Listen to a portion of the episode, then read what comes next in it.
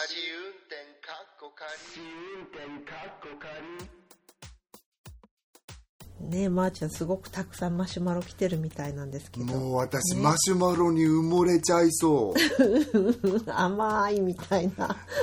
す甘いだけじゃないマシュマロも来てますよ。そうあれマシュマロってなんかそう甘いだけじゃないマシュマロは来るわ。全然なんていうか多分罪はないんだろうけどあの伏せ字のマシュマロで伏せ字にされちゃうのはあるわ、結構面白いよね、すごいよね、うん、なんか一つお便りでね面白いのがあって、うん。マシュマロでいただいたやつなんだけどうん、最近のナウなヤングはマシュマロをマロって言うそうです。っていうすごい。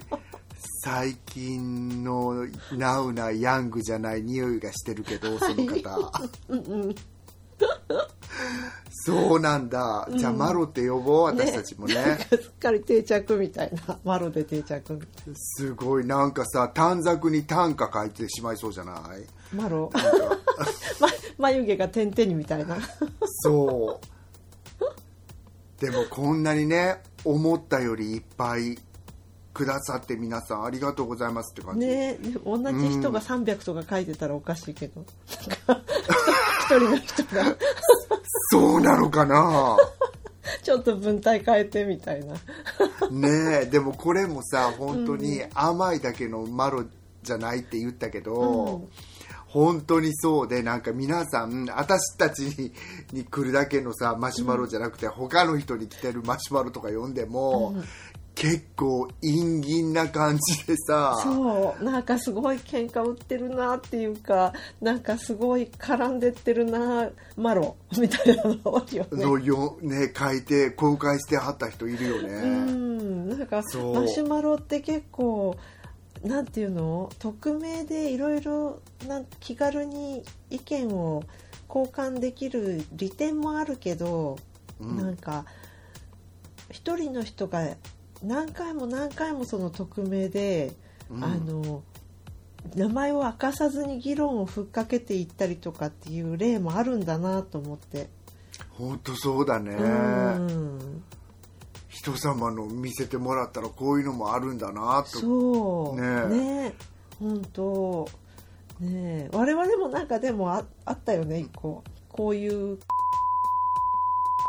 カズちゃんそれ言ってしまっていいの？わかんないけど。それ言っちゃってここちょっとカットかもしれないけど。えそれ言っちゃダメ。いやまたすごいふっかけてくると思うよ。こういう人はそうなの？放送するモードで言っちゃってるけどさ、そうか。じゃあカットしてああびっくりした。心臓止まるかと思っちゃった。すごいもろい意外と戦闘モードで言ってるポッドキャストなんでねって私気づかなかったです。うん。はい。はい。はあれ？はい。えまた喋んの？マロのこと。うんもう今の「はい」っていうのはこれでオープニング行けば行ってねってことだったのね。そうよごめんごめん分かんなかった。私のこの目くばせで分かんない目くばせてなかった。54回もやってんのに。本くばせ足りなかった。当 そうみたいね。ごめんなさいいきますよ。はいポッドキャスト番組試運転かっこかり、ポッドキャスト初心者であるアリゾナに住むまーちゃんとロンドンに住む私和代が海外生活のあれこれをゆるゆるとおしゃべりする番組です。今週もよろしくお願いします。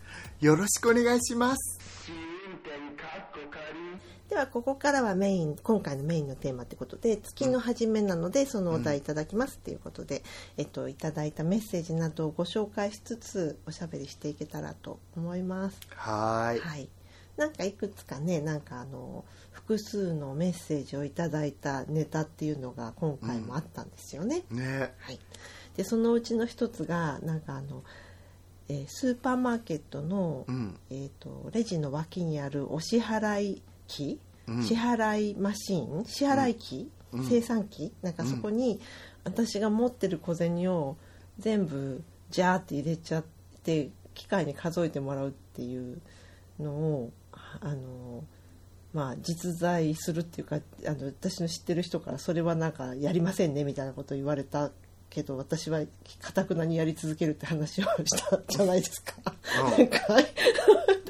そうしたらなんかあの賛同してくださる方が意外に多くて私感動しました。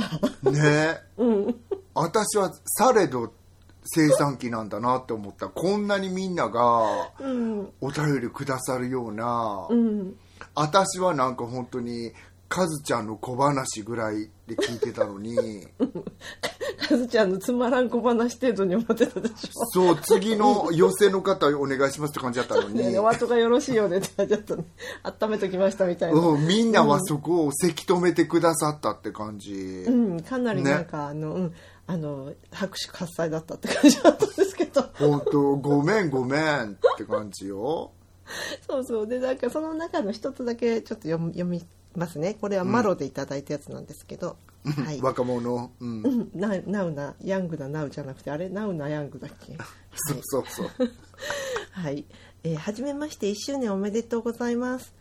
今回のお会計の機会で私も家でかき集めた小銭を使いたく一気に入れたところジャーッとフィーバーしちゃったのかと思うほ思うぐらいの小銭がお釣りのところから出てきてしまい すぐ店員さんが駆け寄ってきて機械の中の小銭がいっぱいでもう入りませんと言われてしまい赤面でした。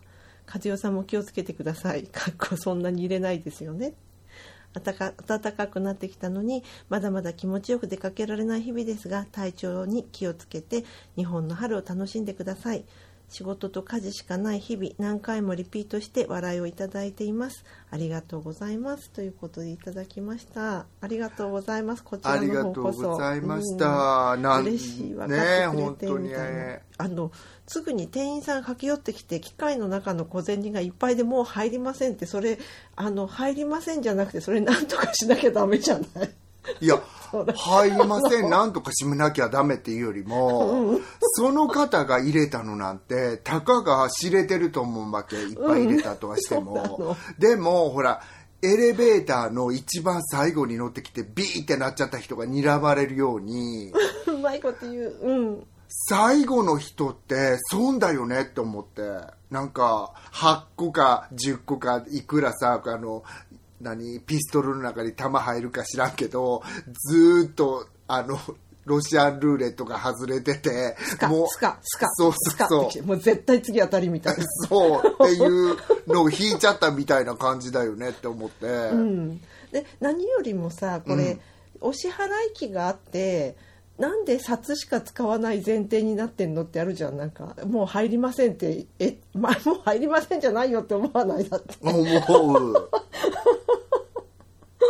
えもう入りませんっていうかそれを中をあの取って、そうなんですよ。うんあれってやっぱりあれかしら？なんかそのオーソリティが来て、うん。あの箱を開けてくれたりする多のかな？分そうなんだろうね。だからもし本当にそうだとしたらそのレジはとりあえず閉めるとかうん。あのお隣の生産機に流すとかさ情報を。うんうん。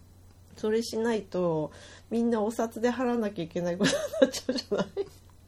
そうだよね。そう。じゃあ人のとこにいた方がマシってなるよね。そうそうだよ ひねどいなと思ってもう入りませんと言われてしまい赤面でしたって。いやもう赤面する必要ないって感じです。本当、うん、それは入らない機械の方がいけないと思う。ね。うんうんうん。どこじゃこの機械作った会社はぐらい言ってもいいよねと思う 責任者出てこいって。責任者出てこいってなってもいいと思うけど でもね責任者出てこいっていうようなことを促してはいけません、リスナーにそうですね。うん、確かに、うんそれは良くないね。うんうん、かつて今のは冗談だからそこは冗談で流してもらってもいいんだけど そうなの。でも本当にあのご愁傷様でした皆さん。うん悪かったねって感じですね、本当。でもさ本当に何、私ちょっと状況がいまいち分かんなくて例えばそこでうん。カズちゃんが買ったのが428円とするじゃん、うんうんうんうん。それでももうなんかあのガマ口開けてそこにある小銭全部入れんの？うん、そうそうそうそう。あそうそうなんだ。そうそうそう。だからそれが1000円ぴったりだったら別だよ。それが1000だったらもう別ですよ。1000円札入れるから。うんうんううん。ん、でも968円とかさうん。452円とかさうん。そういう数字だったらザーって入れちゃう。でそれその時にうん。じゃあ,、あの戻ってくるじゃんお釣りが。じゃあそれが最終的にはね。うん。それがうん。玉で、あの2000円とか戻ってきちゃうこともあるって感じ？あいやいやそんなに入ってないもん。あの小銭。あそうなんだ。だってほら常にその機械を使って一番効率のいい小銭を持ってるからこっちは。私は本当に小銭を払うことに対してうん。フォビアがあるわけ、うんうん。だから小銭がたまりがちなのね、あそうなの、うん、そう日本ではよ、うん。で財布の中にもうすごい重たく小銭が入ってて。あマジで？そんなあなたにこそおすすめよそれは。そうなの。だからちょっとうん。羨ましかったなと思って、私のとこのスーパーは全部人に払ってるから、それは逆にたまりがちかもしれないなんか。私本当にマイルドに、うん。あの払う前に、うん。ザナックスを4分の1錠だけ飲みたいもん。なんか。それ重症だわまーちゃん。軽くねえじゃねえかって。ないわ。相当重症それは。だからあそこに行く、レジを通る前に、うんうんあの脳の貝離れ前頭葉を開けておく必要があるの私、だねじゃあレジの前で瞑想してる人がいたらそれはまーちゃんね。うん、私本当にさあの砂漠の街で前頭葉が閉じることってないのね、うん。たまに私がスローに運転してて後ろからブーってやられた時ぐらいあって緊張しちゃうことはあるけど、うんうん。なんかそのいつもあそこでレジに並んで味わうような緊張感ってこんなデイリーほぼデイリーに私それがあるわけやから、そうあの何すごいあもうこれってちょっとザナックスのお世話になった方がいいのかしらとか思って持ってないけど、うん。よかった持ってなくて。オーバードーズとか心配だもんなんか。レジの前ででしレジょの前で なんかもう1万円取ったらくださいみたいな感じになっちゃう。そお釣り上げようですからみたいなのになっちゃう可能性あるから、うん。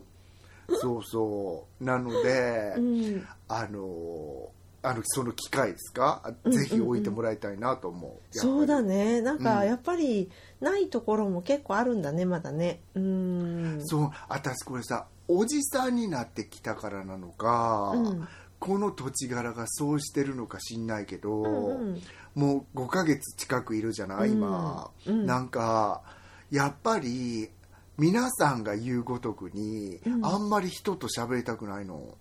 あんまり人とコンタクトがあるの緊張しちゃうの。あのそうなの？うん、うん。私が言うのもないやけど。話しかけられたらドキッとしちゃうってこと？いやなんかカジュアルに喋ってることがこの辺のさ、なんかちっちゃいお店やってる人たちは違うよ、カジュアルに話しかけられるけど、そのなんかあの大きいチェーンのスーパーとかだったら、うん。私のなんか手際の悪さ後ろの方気にしちゃってないかなとか前にも言ったけど、だから本当にコンタクトレスのカードにしてほしい。結構じゃあ人の目を気にしちゃうっていうか人の感情を気にしちゃうって感じなの？いやなんかそれってやっぱりうちの母親のせいでもあると思うわけ。なるほど。一緒に暮らしてるからね、うん。一緒に暮らしてて私は最初やっぱりさアメリカ人モードでやってきたわけじゃん、うんうんアメリカ人、ねモードって言ったらアメリカ人みたいにやってきたっていうわけじゃなくてあの街でやってるみたいな感じでいいのかなと思ってやってきたのになんかやっぱりさうちの母の年代ってもう二言目には人のご迷惑になるからっていうわけ。ああなるほどね。うんうんうんうん。わかるわかるうんうん。ででも私はそれがどこがこれご迷惑かけてんのかしらって。よそ様がどう思うか。とかね、うん。うんうん。って思っててでだんだんさ人間って思い出してくるわけじゃんそれを。うんうん。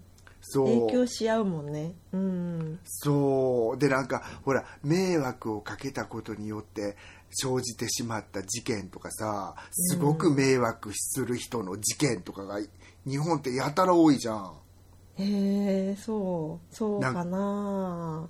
ありそうだよね。うん。だから本当になんかあの駅で女の人にダンダンって当たってくああの人とか何あれ？本当にってね。それだけはないやろうって思う。あなんかもっとひどいことはいっぱいあるにしてもあのさ何スタイルはないでしょうとか思ったりさ。うん、なんかさ友達が働いてるお店であの洋服とか売ってるお店だけど、うん。なんかあのダウンダウンジャケット着られまくったりとかうんうん。ねそういうのとかだって結構あんまりなんかちょっと日本っぽいなって思ったもんその話聞いた時も。着られちゃうってウェアじゃなくてカットあそうそうあごめんごめん。うんそうウェアじゃなくてそのなあのカッターみたいなものを使って。どうしてそんなことする必要があるの？もうエグザクトリーだよ。本当本当そうなの。もうもう単純になんか多分むしゃくしゃしてやってるっていうことなんだと思うんだけど、うん。だからなんか今まーちゃんが言ったそのダンダンってそうやって人に当たっちゃったりとか、うん。あのーとそれ今聞いた時にすぐにそれを思い出した、うん。ねだからちょっと、うんそういう人がいるから、うん。なんかほらまたさ話変わっちゃうけどさ、うん。この間さほらあの母を連れて病院にいた時に、うんうんうん。お年寄りを連れてらっしゃる方がいたのね。これ本当にちょ、ごめん completely changing あした subject だと思うけど、うんうんうんお年寄りを連れてらっしゃるあの中年のおばさんがいたわけ、多分彼女の母親なんだけど、うん。そうしたらあのトイレに行きたいっていうわけそのおばあさんが、うんうんであの押したらその娘さんが「いやもう呼ばれるから我慢して」っていうわけ。なんかもうあ優先しなくちゃいけないことがちょっとずれちゃってる感じなんだね。そう。であた、うん。えー、と思って、うん。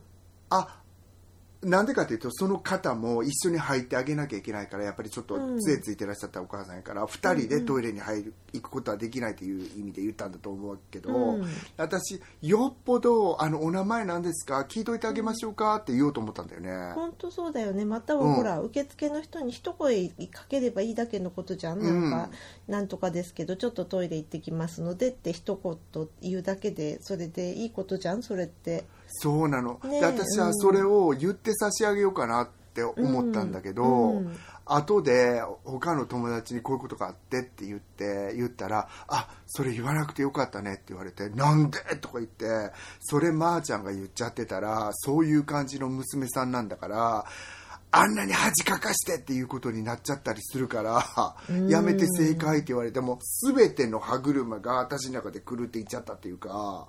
そうだよね。うん。そうなんかそれがえー、と思ってちょっとトイレ行くから、うん。あの呼ばれたらトイレに行っておりますので3分ぐらいで出てまいりますのでって、うん。その方もおっしゃればいいだけの話やん。そう。うん。なんか優先なんかそうなの。だ意外とその生理現象を、うん。あのなんて言うんだろう。ないがしろにする傾向あるよね。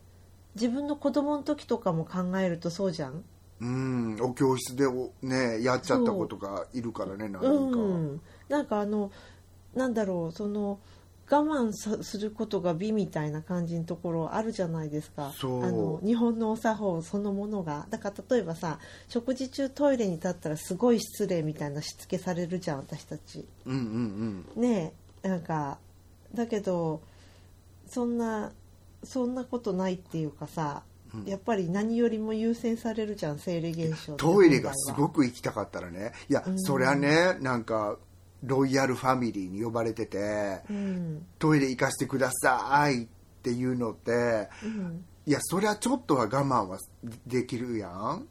でも,、でもまあさっと立ち上がっていけばいいと思うよ。たとえクイーンの前でもすごくそこでさ粗相してしまうぐらいやったら、絶対行かないかんわけやん、うん。でなんかなほら我慢して膀胱炎になったりとかさ。そうなの。だから私はさでも怖いのはね、ごめんねなんか、ごめんなさいなんか本当に真面目な暗い話題になっちゃっあたね、うんうんうん。でもこれって興味深いポイントだと思うのね結構私も常々なんかちょっともやっときてる部分でもあったから。そう。で、うん。我慢させるだけさせて、うん。今その教室でやっちゃった子のことを思い出して、我慢させるだけさせてやっちゃったらやっちゃったですごい怒るって、じゃあどうすりゃいいんだよって思わへん、うん。本当本当。そうなのそうなの。なんかさあの私た私もなんかこう日本でずっとほら教育受けてきて20代も後半になってからロンドン行ったじゃないですか、うん。生活するのに。うん。であの最初その語学学校とか行った時にあの、教室の中机の上とかにさもう堂々と水とかコーラとか置いてあって、うん。でなんかあののど飴とかとかガムとか普通に食べてさ、うん。それであのあおしっこしたいわ。ふーってなんかふーって教室から出てってなんかトイレ行っちゃってふーって帰ってきたりとか、ああいうのすごい自由だなって思ったのね 最初うんうんうん。そういう習慣なかったから。うん日本にいた時に？私はなんかその、うん。おトイレに関しては寛容だなと思ったけど、うん。逆に出血とか、うん。そのパンクチュアリティその時間厳守うんに関したらすごい厳しいアメリカって思った、ああそうなんだ。うんううんん。なんかその何？そその時間に例えば2分来なかったら、うん。これうちの大学かもしれんけど、あもう入ってこないでくださいっていううん。先生何人かおったし、うん。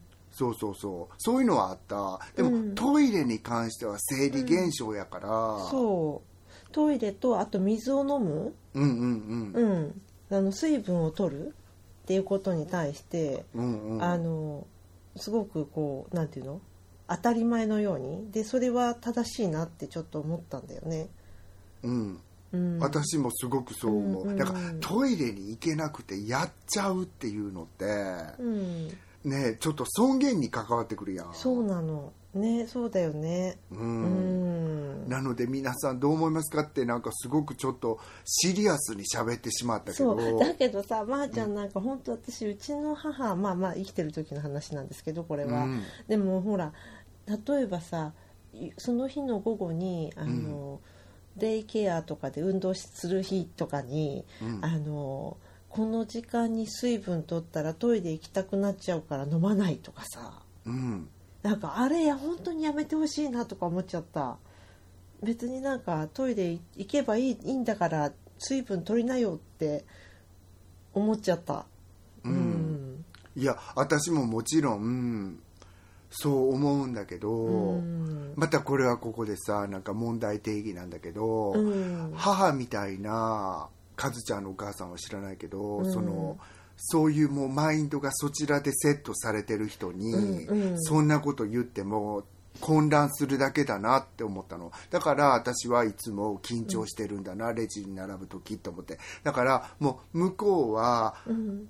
違う人もいると思うわけいっぱい、うん。母の考えじゃない人もいっぱい本当はいるんだろうけど、うんうんうんなんかその迷惑をかけるっていうふうにもういつも言われちゃってるもんだから、うんうんうん。なんかそのストロングなマインドセットに負けてしまう私がいて、うんうんうんうん。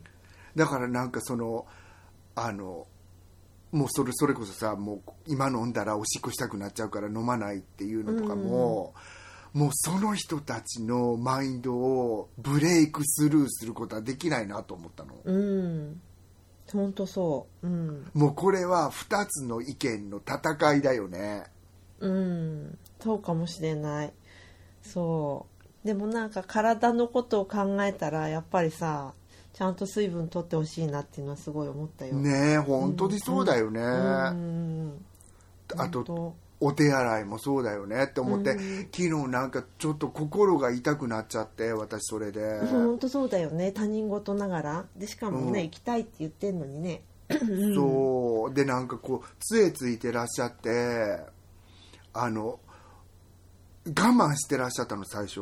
うん。でほんでなんかバッて立ってもう娘さん無視して自分で杖ついてバババババって入ってたのねトイレおおに本当？うんうん。偉い。そう、ん。こんなに我慢されてる人をなんであんたさうん。生かさへんのって思ったの、そうだよね。なんか半ばいじめみたいになっちゃうもんね、それって。いやもうなんかこれをさ本当にさ言い始めたらさシリーズになってしまうからシリーズ。そうだね。シリーズデワッシュもうデワッシュって変えろよ名前ってマルマロで来ちゃったらすごい嫌やから。ねそうだね。そうなの。いやデバッシュっていうよりかはでもうんあのやっぱりなんかうんもうちょっと生理現象に対して寛容でいいと思う。うん私もそう思う、うん。あなんか寛容っていうかやっぱり我慢しないかんこととかは我慢しないかんと思うね。試験中とかは絶対トイレ行かれないじゃん。うんうんうん。本当に。でもそれってどの国でもそうだと思うそうだね。うんうん。だあとその法廷で何かしてる時も絶対トイレに行かれないと思うから、うんうん。多分あのちょっと間違ってたら教えてくださいやけどそういうのはやっぱりプリペアしてなきゃいけないと思うわけそうだからそのオケージョンの読み方がちょっとだけ違うよなって思ったここは、うんうんそうだね。うん、そう。なんかやっぱりなんかそういう生理現象よりもディサプリンが勝つっていうところが大きいのかもしれないね。本当よね、うんうんっていうことでこれからもカズちゃんと生産機との戦いは続くわ？み こんなに無理やり戻してみました こんなに大勢の人がなんかあのサポートしてくださったのに そうなの。サポートの意見だけ、カズちゃん。ちなみにサポ。ートの意見だけ素晴らしい。じゃあもうもし、かしたらマロが弾いてくれたのかもしれないけどマロはね、さよっぽどのきつい言葉言わない限り弾きません。はいなのでなので、あの、きっとそれだけしか聞いてないと思うけど、ほらなんか、ポッドキャストで言ってたって言わへんかったなんか、その話してたみたいな。そうそうそうそうそうそうなんですよ。他のポッドキャスト聞いてたらそのお釣りの出し方の話をしてる時に、うん。あのなんか持ってる小銭全部入れやがるやつもいる的ななんかあのあんまりいい感じの言われ方してなくてそあそれ、私私って思ったんですよね それを聞いて初めてあえこれって非常識なんだって 思った次第で。うーん、でもか。別の友達なんかはやっぱりなんていうの？お母さん高齢になってきて小銭とかこう、お財布の中で小銭とか見えなくなってきたりとかしてるから、うん。もうそんなねあの気にしないでもうありあるだけの小銭全部入れちゃえばいいんだよって言ってるってその子とか言ってた友達が。本。当だよね。だって昔なんかさ、そのうちの祖母とかが生きてる時はレジのお姉ちゃんに財布渡してこっから取っといてって言うとったもん。そうそう。それあそうだよね。せ前回言っ話したもんね、うん。その話ね、うん。そうだよね。うん。だからなんかあの見えなくなってくるよね。だって私自分ですら老眼鏡がなかったらコインが見えない時あるもあ本当。んうん、うんお手元用眼鏡って言わなきゃいけないと思うけどそう。そう。シニア的なアイサイトね。そうシニア的なアイサイトになってきたからさもう。はーい。うん、じゃあまーちゃん次のメッセージ読みます。はい。いいですか、うん。はい。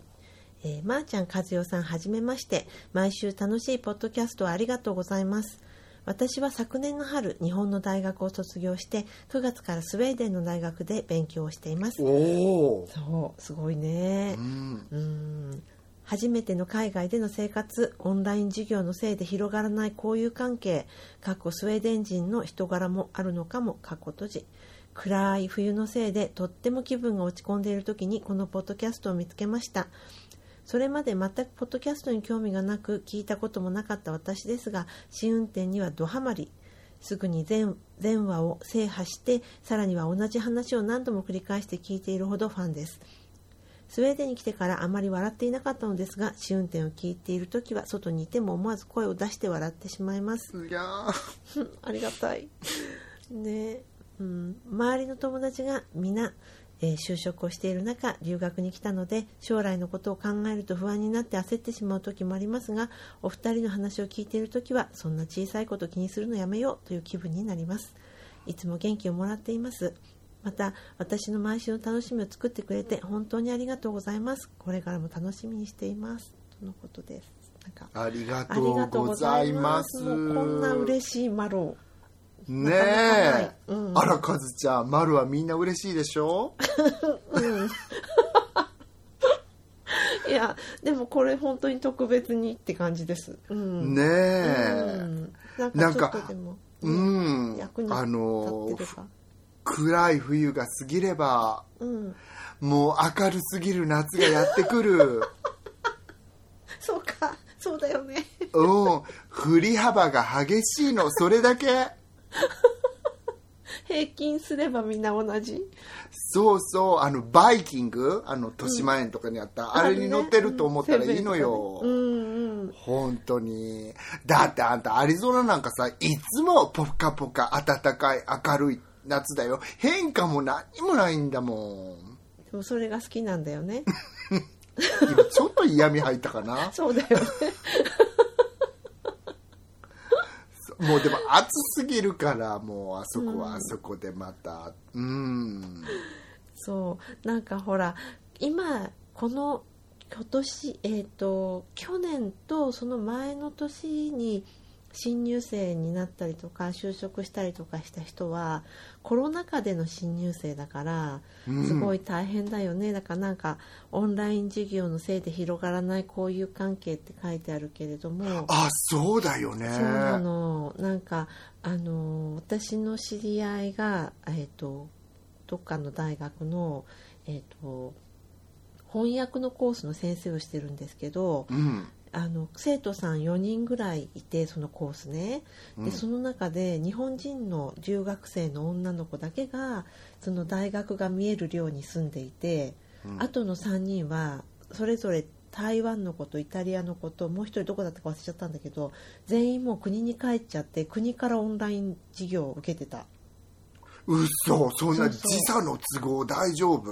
うん、そうそうそうもう時差を気にせずっていうか時差をもう本当に夜に授業を受けるような台湾の子なんかは多分そうだったと思うんだけど、うん。でもほら学校に行かないわけだから、うんうん。下宿すると、まあ、それもお金かかるしだかといってほら人と会えるわけじゃなかったでしょ、うん。うん、多分それで精神的にもあんまり良くないって判断したんじゃないのかな。そうだよね。ん。いや私ごめん。オンライン授業のせいで広がらない交友関係。オンライン授業のせいでのとこ自分の中で読んでなかった、あ きっとねオンライン授業じゃなくなったら交友関係がうわーって広がっていくと思う。うん。私はたまたま広がらなかったけどあなたは広がる。だってこんな心が綺麗っぽい人なんだもの。ほんと嫌味抜き。まー、ちゃんは心きれいっぽくなかったの？私もうどどめ色。ダメ色だったの？うんとごっとったところって何？とお檻がなんかあの汚いものが下になんかとごっててとごるってね檻がたまることをね言うのなるほどなるそうほど。そうう。んうんうんうんそうなのそうなの。三重県の人しか分かんないかしら関西の人とごるうん。そうそれだったのであの全然なんか透明度ゼロだった感じなんだけど私は。でもそれは私のせいだからよ。でこの方は絶対オンライン授業にがなくなった瞬間わーってうん「ヘイヘイヘイヘイ」っていくと思う。なんかあの今年ねそういう風になるといいですよね、本当そうだよね。うん。いや私も本当にさなんかこの方とは関係ないんだけど、うん。なんか今日本で前ほどやっていけなくなくもないなってあの思ったの。前は本当にその払うのがちょっと苦しかってザナックスいるとか思ったらもうダットのごとく帰りたかったと思うのに、うん。なんかでもやっぱりね納豆も安いしなとか思ったり本当に人との交流が今ないじゃない？うんうん。だから逆に私さ本当に世界のどこでも住んでいけるってちょっと思い始めたんだよね。うんあの言葉さえ喋れたら、うんうんうんうんそうあのでも若い頃ってこの方みたいになんかやっぱりほらいろいろさこう自分のんに合ってるかなとかそういうことですごくコンシャスになってたなって思うわけ、うんうんうん。うん、そうだよね。から、うん、でもそれって若い頃の特権ですよねって思わへん？若い頃ってそうやってあここって合ってんのかな私大丈夫かなって思うのってやっぱりなっていうの？防御本能でもあるわけやからこの人はそのこと書いてないのかな？いやでもあのそれに近いと思うよ。だって、うん。ほらあのまあオンライン授業のせい大きいと思うけど、うん。全然気分が冬は暗いしだからやっぱりその日本での生活との違いに気分が、まあ、落ち込まれたんでしょうから、うん。うん、うんうん。1年目なのかな。そうそうそう。昨年の春ってね大学を卒業してそう。9月からスウェーデンの大学で勉強してます。だからえっとそうね。去年の9月からだったのかな、うん。そうだね。うんうんうんうん。私ちょっとなんか全世界の皆さんに質問があるの、何？あのねうん。私は若い時に初めてニューヨークに行って、うんうんうん。うんニューヨークが好きで私英語っていう言語しか習ったことなかったから、うん。なんかいわゆるその Portuguese だの Swedish だのをエクストラに習うっていうことって全く考えてなかったから、うんうんうんもう行くとしたら英語圏すなわちアメリカかイギリスって思ったわけ。うんで音楽の人たちってほらウィーンに行ったりパリに行ったりもするでしょ。いろんなヨーロッパの国に行くじゃん、でも私はそういうことは全く考えなかったんですね。でそのどスウェーデンとか行く人って何がモチベーションで行くのかなってすごい興味があるの、うんうんうんうん。ね本当興味深いですよね。なんかうん特定の科目があるのかとかね、うん、そう、ん。なんかあのデザイン北うんうん。欧のデザインが学びたいとか、なんでかっていうとその辺の日本人の人たちと知り合う機会が全くなかったから。あそっかそっかそっか。うんうんうんうんうん、あのいやどうしよう。大学行っといた方がビザが出やすいのかなって言ってなんか言ってたおばさんみたいなのは言ってたけど、そのフレッシュネスな人で見たことないから、ね、ごめん。大学卒業してすぐだもんねこの人の。そう。うんどういう感じでその来たのかな？ほら私は自分の配偶者の仕事でついてったわけじゃん、うんうんうん。その自分一人で何がモチベーションで特にスウェーデンうん。にどうして行ったのっていうのすごい興味がある。ねぜひおしあの教えてもらいたいね、これ聞いてうんらっしゃる人は、スウェーデンじゃなくてデンマークとかでもいいしリトアニアとかでもいいの、うん。そう本当本当。なんかねこの周りの友達がみんな就職している中、留学に来たので将来のことを考えると不安になって焦ってしまう時もありますがって書いてあるんですけど、なんかねその若い時ってその若い時の方があのなんだろうこの年になったらこうあるべき自分みたいなのにもっとコンシャスだと思うんですよきっと。すごいカズちゃん、本当そうなんですけども、うん、ねそうだよね、うん。だからなんか私自身もなんかその30前に留学済ませたいっていうすごく焦ってた気持ちがあってなんか30を超えて日本に帰ってきても就職がすごい難また再就職するの難しいかなとかうん考えたりとかしてた時もあ,、あったんですけどあの正直本当20代30代なんて本当にもうそこから一から始めても全くもう若いもう全然十分。うん、うん。今日聞いてる人ラッキーよね。どこの馬の骨かわからん。2人がそんなこと言ってくれて。本当だよね。全然なんかありがたみないぞみたいな。そうでもこれは本当に当たっとるんですそうだよね、うん。なんかもううん本当そう。だからなんね。か30になる前にどうのこうのとか思ってた自分がすごい今タイムマシンに乗れるならもう全然大丈夫って言ってやりたいっていう感じそんなとこで焦んなくて。うん。本当そう。なんかうちの母なんか90超えてるから、ん。なんか新しいことやればいいじゃないのっていうわけ。あんなに保守的な考えなくせに、うんうんうんうんそういうとこはなんかそういうこと言ったりするわけ。せ若いのにとか言って。えたあそう新しいことってその仕事に関することっていう意味でお母さん言ってる？仕事もそうだし、うん。その何勉強新しいやったことないこととか、うんうんうんやればいいのにっていうわけ。だって、えーうんうんうん。もうでもその中にはどうせあんたなんか今からやったって何にもならないんだからそのことで。もう楽しめばいいじゃない。それを使って世に出ようとかさそういうことはあんまりないわけじゃん。そう。とっていう意味も入ってんのかもしれないけど、でもさっきカズちゃんがおっしゃったようにそういうことでさ焦ったりするのって若い時だけやんなこれ本当にびっくりするの、うん。なんか私は特にさなんかあのこれ音大の人とかあんまり聞いてないからもうズバリ言っちゃうんだけど、うん。本当に20代の頃っていわゆるその演奏家になりたい人たちとかそういう何かにならなきゃっていうのですごい焦んのね、ででもその時にわーって有名になる子もいるわけ。やっぱり若くてピチピチしててちょっと弾けたら有名になるから悪いけど、ででもあのそこでちょっと刹那的な成功など目指さずどう考えてるかは知らんけど、うん。ずーっと続けてたらいいことってあるよなっていうのって本当だなと思ったの。そうかやっぱりそうだよね。なんかやっぱ続けていくって大事なことだよね。そうね、うん。本当そう思う。本当年取るっていいこともあるよなカズちゃんなって、うん。私本当にさそのものを昔を振り返って懐かしむっていうのって、わこれもまた若い頃の特権じゃないって思ったわけ。うん。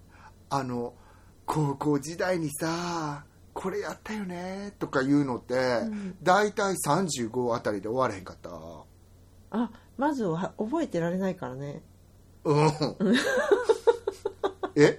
どうして？記憶力が。キャパが少ないの？あ そうそうそうそうそうそうメメントやなそれ。ほーん。いや。アビリティの問題私の場合。いや私はなんかすごくそういうのを懐かしんでた時期があったんだけど、うん。なんかそれって年取ったらもっと懐かしむのかなって思ってたら、うん。そんなこともないなって思ったわけ。だから、へーうんうん。ものを懐かしむっていうのも、いわゆる若い頃までの特権なんじゃないかなって思って。うーんそうだからうそれこそうちの母とかなんて、うんうん。そんなわもう今日一日がなね生と死との戦いだから 若い頃なんてどうでもいいのよみたいな。そう。いや私も確かに昔ほど昔を懐かしくまないなと思ったの。そうか。うん。懐かしいかずちゃんだからさままー、ちゃん本当これ冗談じゃなくて私本当に記憶力がやばいんですよ。覚えてない大抵。ある？腕に、ポッドキャストの相手の名前、まー、ちゃんとか書いてない？マジックで。書いたことすら忘れてるみたいな。いやそのぐらいのあそれは覚えてんの？そのぐらいのスパンなら多分大丈夫だと思うけどそのこ今まーちゃんが高校生の頃のって言った時に、ん 高校生の頃ってなんだっけっていうぐらいなんか全然高校は行ったのは覚えてるけどなんかその個々の何出来事とかほぼほぼ忘れてるもん。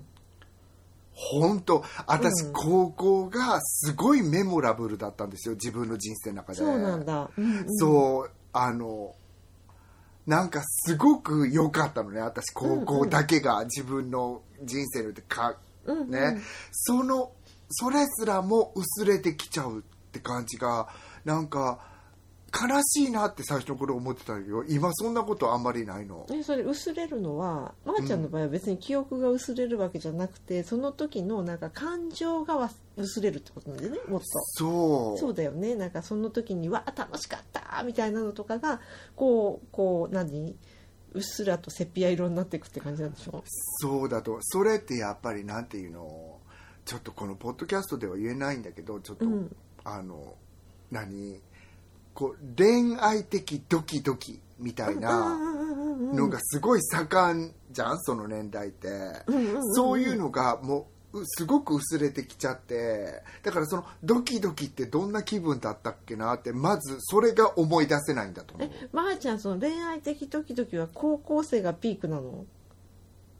違う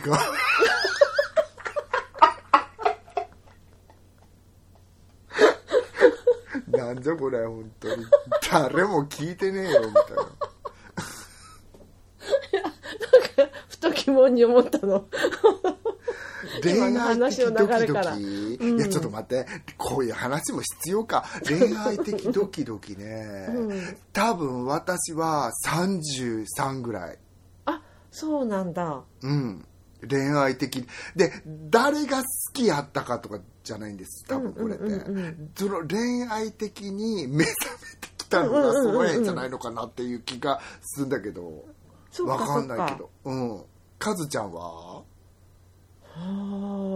あ。いや20 20歳そこそこじゃないですか？やっぱり？なんとなく。もうあとは何にもなんかもう何？あの何も言うべきことも語るべき言葉もなくみたいな感じで。でもなんか私そういうさなんかカズちゃんとかがやってそうなうん恋愛みたいなのしたことないんだよね。なんかあのあのなよひ 何？何何言いよどんだわね なんかふ冬場鍋つつきながら、うん。なんかちょっと恋愛ねあなんかなっちゃったとかそういうのもい一切ないんですよ。ねこそなってないし。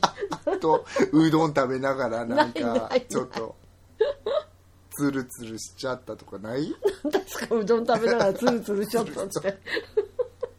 いやなんかそそういうのが私日本で全く実は、ん。なくて、うんうん。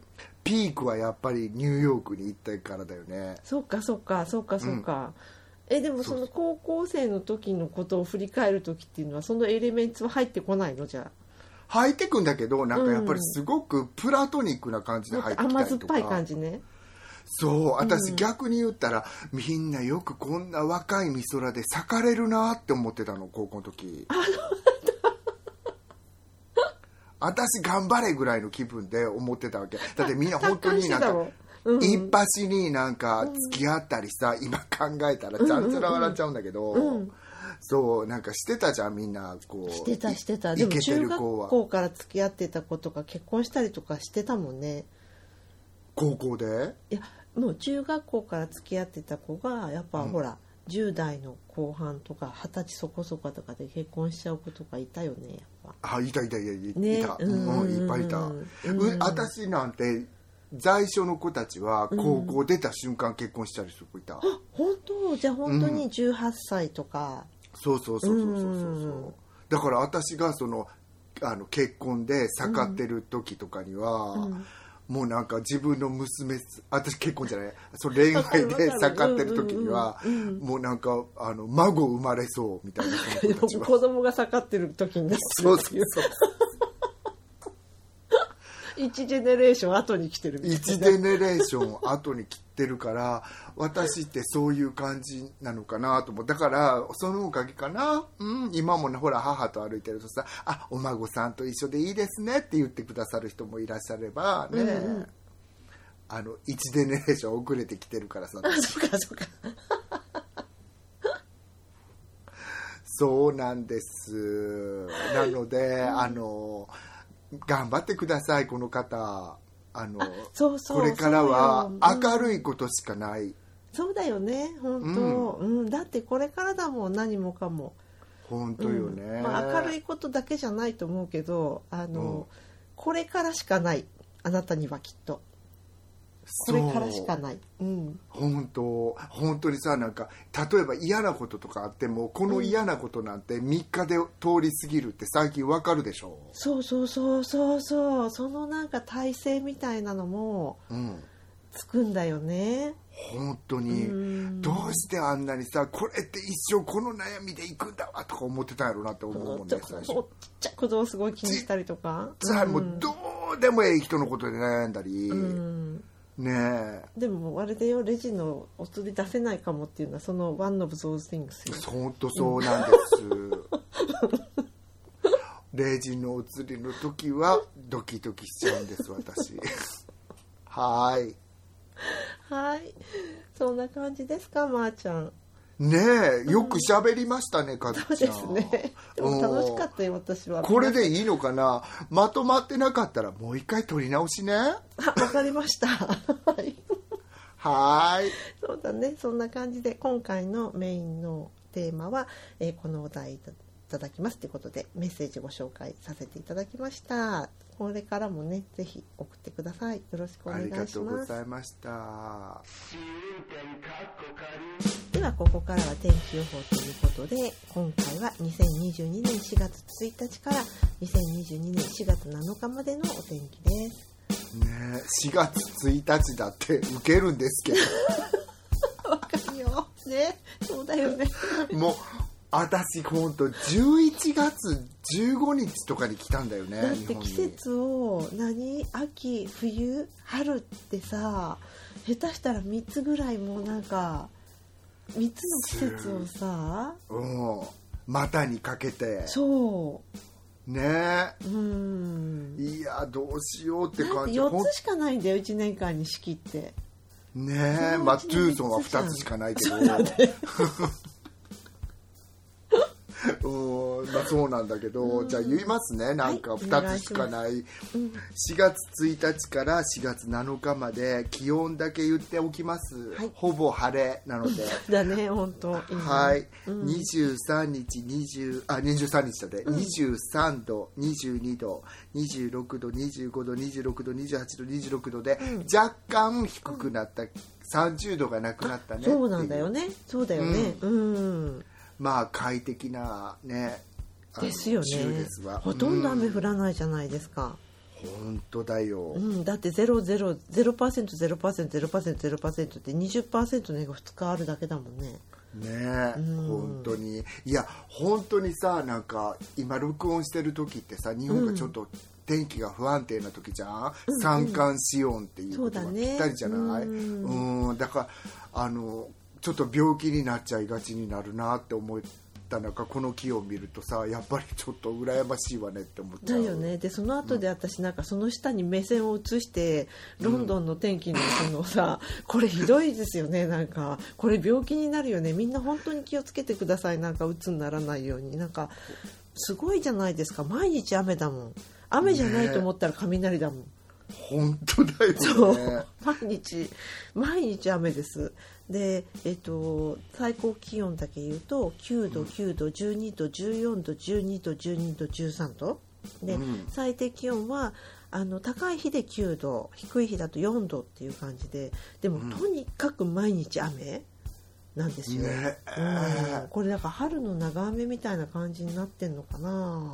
もうなんか本当にロンドン雨が多いからずっと雨降ってんだろうってみんな思,、ね、思っちゃう人いるかもしれないけど、こうやって雨雨雨雨雨雨ってあんまりないよね。ここまで続くのあんまりないよね。ねうん。本当本当そうそう。でもなんかまーちゃんこの天気予報の使い方としてあの、うん。ツイッターであのロンドンに旅行される方が、あのその頃の天気予報を去年1年間やってるからあるわけじゃないですかサンプルが、うんうんうん。それ聞いてどんな天気なんだろうっていうのを把握してくださったってツイートしてもらったりとかしてすごい嬉しかったんです。いやちょっと そういう使い方もあったかと思って。そういう使い方もあんのね、いやありがたい。誰かの役に立ったっていうこと。そうすごい嬉しい。なんかあの無意無意味じゃなかった。こんなに毎回やめるべきじゃないかっていうことを散々悩みながらなんかさっき読まさせていただいたさスウェーデン在住の人の役にも笑いを提供したんでしょ、私たち、どこで笑ってくださってるのか本当に分かんないんだけど本当にありがとうねって思っちゃうよね。うんよよかった私死ぬ前誰かのお役に立てて。そう自分が楽しくてやってるだけじゃなかったって。そね私もそういう感じかと思ってたうん。ありがたい言葉をいただいて、はい。はい。ポッドキャスト番組試運転かっこかり第、54回はいかがでしたでしょうか？気に入っていただけたらお使いのポッドキャストアプリからフォローサブスクライブをぜひお願いいたします。番組では皆様からのメッセージをお待ちしております。紹介欄にあります番組のツイッターアカウント試運転 K までお寄せください。いただいたメッセージは番組内でご紹介させていただくことがありますのでツイッターアカウント名を伏せたい方は匿名希望やペンネームなどを添えてください。ダイレクトメッセージも大歓迎です。また匿名でメッセージが送れるマシュマロでもお寄せいただけますのでよろしかったら詳細をツイッターにてご覧ください、えラジオトーク版も水曜日に配信中です。こちらも合わせてよろしくお願いいたします。で次回のねテーマなんですけれどもあのいよいよそのマンボウも終わってイギリスもそういうマスクも何もかもなくなってっていう感じでコロナ禍の終わりがもしかして見えてきたっていうことで、えっと、次のテーマはコロナ禍のその後でということで、えっと、コロナ禍終わったら何したいとかこういう生活戻ってきてほしいとかねなんかこんなことで混乱しそうとかもうマスク外す生活はできないとかうん。う ん顔見られるのが嫌だとかそんないろんなことをあのきあの教えてください、ね、コロナは終わってもらいたいけどこの生活はキープしたいとかね、そうそうそうそう、うん。そういうこともあるだろうしね。なんかテレワークはそのまま継続したいっていう人もたくさんいるでしょうし、うん、そんなお話を、うん、ちょっと。えっと、教えていただけたらなとメッセージいただけたらなと思います。よろしくお願いしよろますしくお願いします。はい、では今週も最後まで聞いてくださってありがとうございましたまた来週お会いいたしましょう。ごきげんようさよなら。